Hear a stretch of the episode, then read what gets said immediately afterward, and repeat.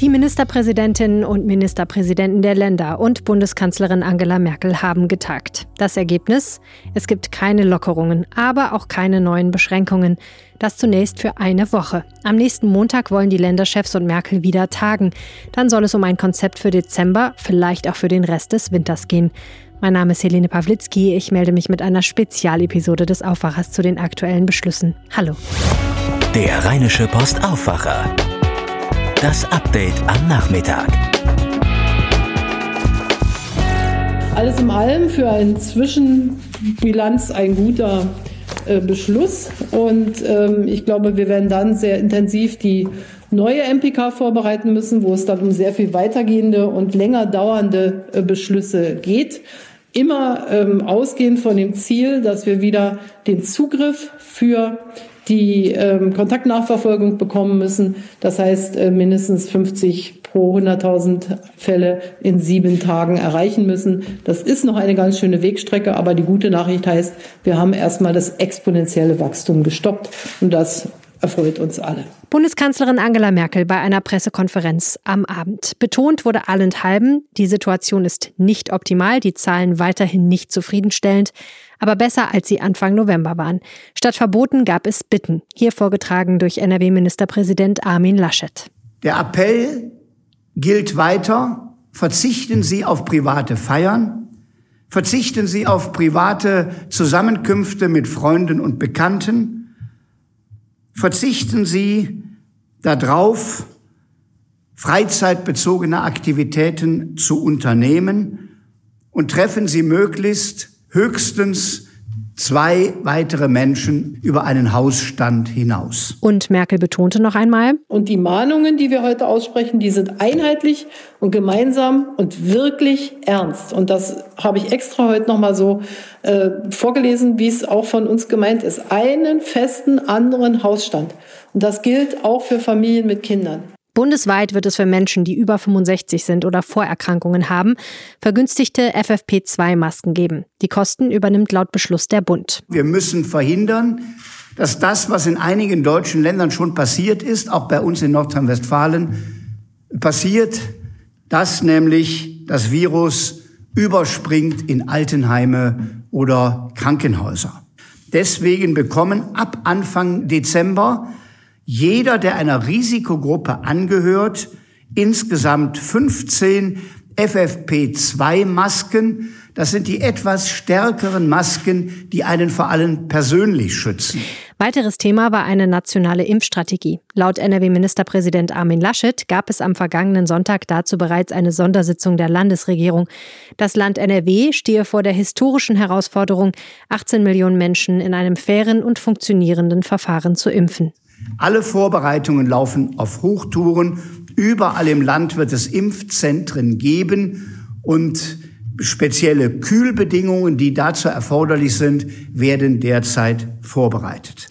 Am 25. November soll es weitere Beratungen geben. Je nachdem, wie die Zahlen sich entwickelt haben, könnte es auch weitere Beschränkungen geben. Dazu Laschet. Wir wollen bis zum 25. November ein Konzept beschließen, das bis zum Januar trägt.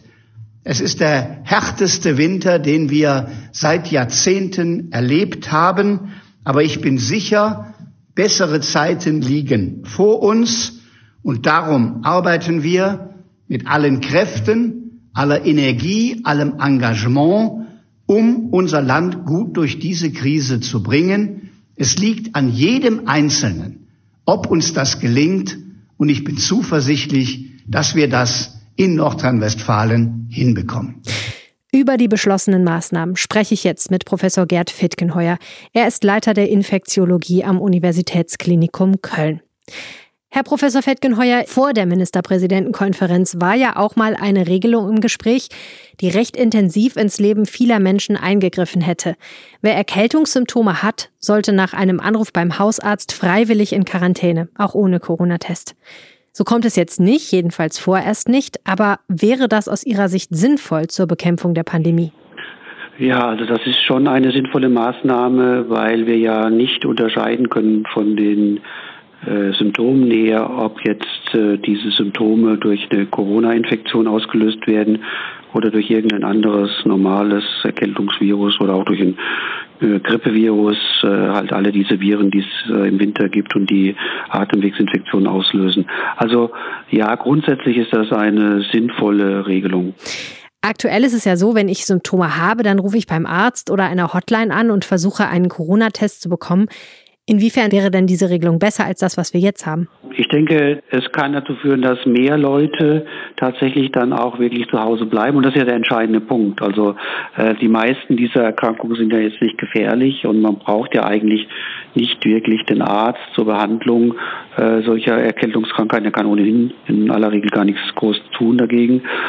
Äh, was man braucht, ist eine Krankschreibung. Äh, was man braucht, ist halt vielleicht die Bestätigung des Arztes, es nicht schlimm ist.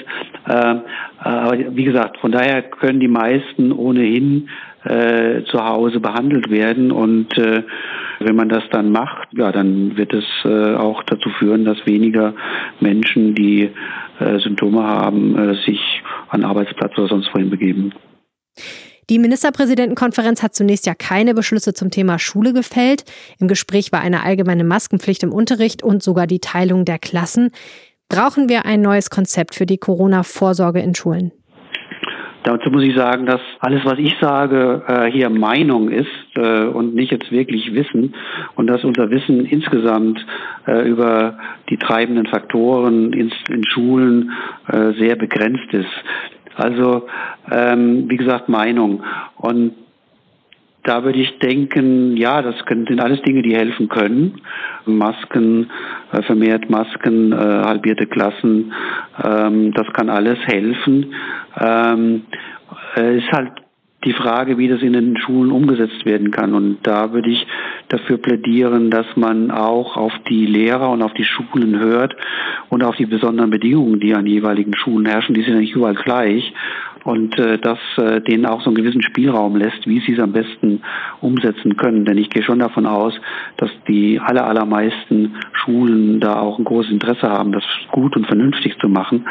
Und äh, ja, ähm, das wäre so mein Vorschlag oder meine Anregung an die Politik hier, die Schulen sehr stark mit einzubeziehen. Beschlossen wurde, dass Senioren und manche chronisch Kranke FFP2-Masken günstig zur Verfügung gestellt bekommen. Ist das der Schutz der vulnerablen Gruppen, der immer wieder beschworen wird? Da bin ich mir nicht sicher, denn diese, die Frage ist, wo sollen sie dann eingesetzt werden und was sollen sie dann am Ende bewirken? Wenn eine Person sich an die jetzigen Regeln hält, Abstandsregeln, Maskenregeln, äh, auch beim, beim, beim Einkaufen, dann ist die Gefahr, äh, infiziert zu werden, äh, gering. Und ob da jetzt eine FP2-Maske, FFP2-Maske äh, zusätzlichen Schutz bietet, ähm, da bin ich mir nicht sicher. Äh, da kenne ich auch keine Daten zu. Und von daher ist das eine Maßnahme, die ich eher unter die Rubrik äh, äh, jetzt will man halt was irgendwas unternehmen äh, äh, werten würde, als dass man wirklich weiß, was das bringt. Viele Dinge standen vorher auf dem Papier, äh, sind jetzt nicht entschieden worden, kommen vielleicht nächste Woche. Aber wenn Sie entscheiden dürften, was hätte für Sie Priorität? Ich denke, dass äh, ganz wichtig ist, äh, der Bevölkerung zu vermitteln, dass die Beschränkung der Kontakte ein, das A und O ist. Das wird ja immer wieder gesagt, aber die Umsetzung ist aus meiner Sicht noch nicht äh, vollständig gut gelungen und auch nicht vollständig gut kommuniziert worden. Ähm, ich habe jetzt äh, zuletzt in den letzten Tagen im Radio immer wieder ähm, so Vorschläge gehört, die in die richtige Richtung gehen. Dazu würde ich zählen, dass man jetzt wirklich klar sagt, pro Haushalt soll sich nur ein weiterer Haushalt äh, mit, mit, mit, mit, demjenigen treffen. Und äh, das soll sich auf meinetwegen zwei, drei Personen begrenzen. Äh, und äh, mit anderen Haushalten, anderen Personen trifft man sich nicht im geschlossenen Raum und ohne Schutzmaßnahmen. Darum geht's ja. Und wenn wir das schaffen, die Kontakte einzuschränken, die Kontakte zu minimieren, das ist das A und O, immer, überall. Weniger Kontakte heißt weniger Infektionsübertragung. Also wenn wir das schaffen, dann, äh, dann sind wir auf dem richtigen Weg und das da haben wir noch äh, Luft nach oben und das kann besser umgesetzt und kommuniziert werden. Okay, dazu gab es ja immer tatsächlich sehr klare Appelle aus allen Richtungen. Herzlichen Dank nach Köln. Mehrfach betont wurde übrigens von den Politikern ebenfalls, dass es mit dem Impfstoff ja ziemlich gut aussieht und tatsächlich gibt es da Neuigkeiten. Das Unternehmen Moderna meldet einen Erfolg. Die Hintergründe gibt's im regulären Aufwacher mit Benjamin Meyer.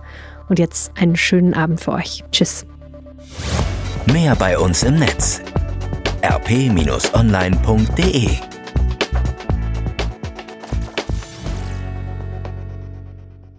Für alle, die diesen Podcast gut finden, gibt es eine Möglichkeit, uns ein bisschen Liebe zurückzugeben. Probiert's doch mal mit einem RP Plus Abo. Das findet ihr unter rp-online.de slash abo-aufwacher. Und wir freuen uns natürlich auch, wenn ihr uns eine Bewertung im App Store hinterlasst für diesen Podcast. Sucht einfach nach Rheinische Post Aufwacher, drückt direkt auf Abonnieren und lasst uns dann ein paar Sterne und ein paar Sätze zur Bewertung da. Das hilft uns ganz enorm. Vielen, vielen Dank.